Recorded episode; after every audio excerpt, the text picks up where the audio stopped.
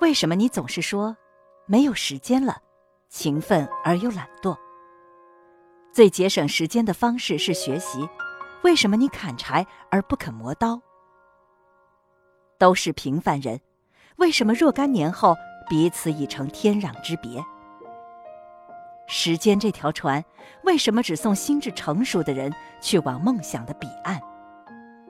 绝大多数的成功根本与智商没有任何关系。所有的失败都与且止于时间限制有关。这是一本应该让所有人都听到的书，《运用心智获得解放》，作者李笑来。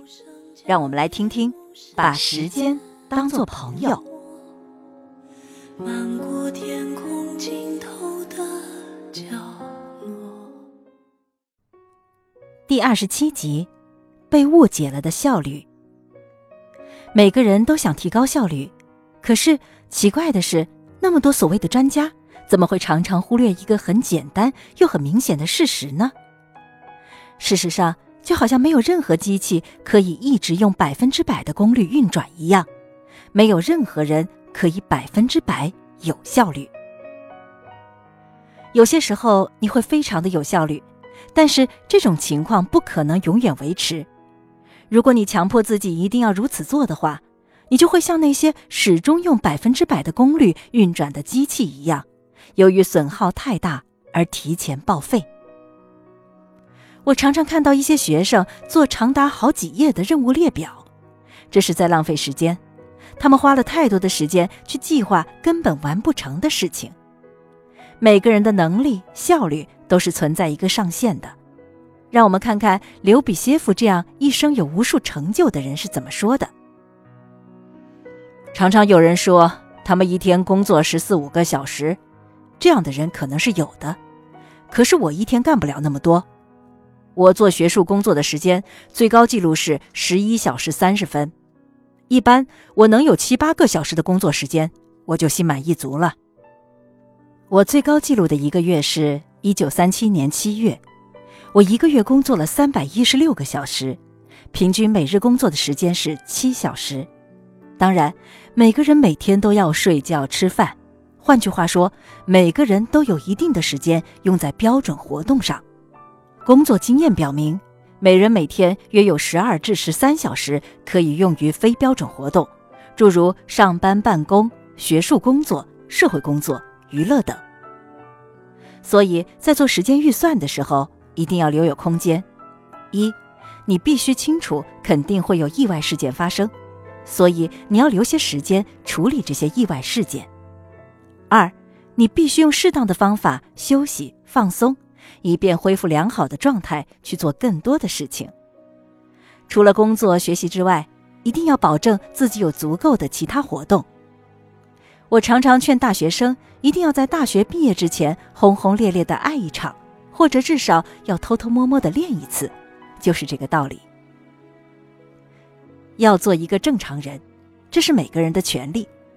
作为一个正常人，每天都要做很多工作学习之外的事情，比如喝喝茶，或者喝点咖啡，甚至有些人是必须喝点酒的。读报，看看闲书，当然，更多的人喜欢看电视或者电影散散步，爬爬山。还有一些人会很有规律的去健身房，确保自己的身体状况良好。男人看看姑娘，女人瞄瞄帅哥。毫无疑问，对成年人来讲，保证规律而健康的两性交往对心理健康很有帮助。如果你把大部分的时间都花在工作和学习上，那你是以工作成就为导向的人；如果你把大部分的时间花在享受欢乐上，那你是以生活满足为导向的人。每个人各不相同，有些人在工作学习上可以获得更多的乐趣，有的人在生活琐事中可以获得更多的幸福。所以，你需要确定自己是什么样的人。很多时候，熊掌和鱼确实不可兼得。再次，你必须选择，而这样的理解会使你非常清楚一个简单的事实：选择。意味着放弃，你做某件事情，可能就不能做另外一件事儿，哪怕你觉得你两件事情可以一块儿做，实际上你也已经不可能做第三件事情了。按照黄金分割定律，如果一天你可以规划的时间有十个小时，并且你确定自己是以工作成就为导向的人，你就这样规划吧，大概用六点一八个小时去工作学习，而剩下的大约三点八二个小时去享受欢乐，因为你毕竟是正常人。反过来，如果你确定自己是以生活满足为导向的人，你就这样规划。大概用六点一八个小时去享受欢乐，而用剩下的大约三点八二个小时去工作学习，因为你毕竟还要想办法养活自己。每个人专注的能力是不一样的，少数情况下，一个人可以专注到无以复加的地步。